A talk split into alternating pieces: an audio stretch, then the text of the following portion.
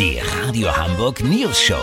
Die witzigsten Nachrichten der Stadt. Mit Olli Hansen, Jessica Burmeister und Peter von Rumpold. Äh, guten Tag. Jetzt im Oktober ist Zeit der Kürbisse. Überall kann man sie kaufen, von der Größe eines Apfels bis zum Megakürbis fürs Guinness-Buch. Aber was ist dran am gelb-orange-roten Fruchtball?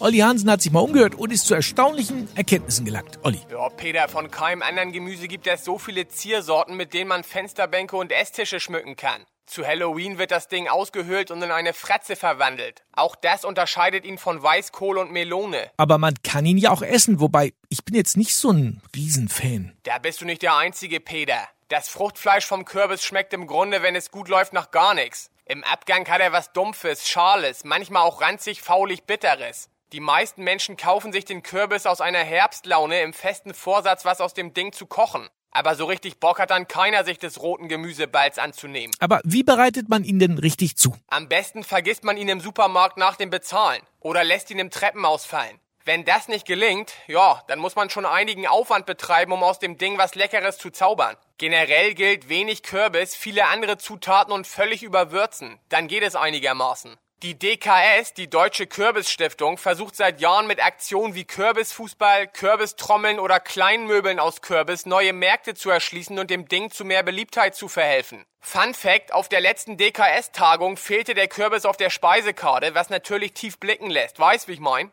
Lass so machen, Peter. Sollte ich einem Menschen begegnen, der für eine Kürbissuppe alles stehen und liegen lässt, melde ich mich noch morgen. Habt ihr das exklusiv, okay? Ja, vielen Dank, Olli Hansen. Kurznachrichten mit Jessica Burmeister. Sondierungsticker aktuell. Montag 11.30 Uhr. Robert Habeck bestellt Fischbrötchen ohne Salatblatt.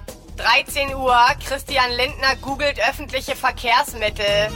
Insekten. Wespen von Pflaumkuchensaison enttäuscht.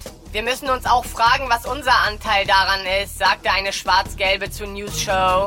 Sport. Erster Profifußballer findet heraus, dass die Tattoo-Dichte am Körper nicht im Zusammenhang mit dem sportlichen Erfolg steht. Das Wetter. Das Wetter wurde Ihnen präsentiert von Überschätzte Gemüse der Weltgeschichte. Der Kürbis. Das war's von uns. Wir hören uns morgen wieder. Bleiben Sie doof. Wir sind's schon.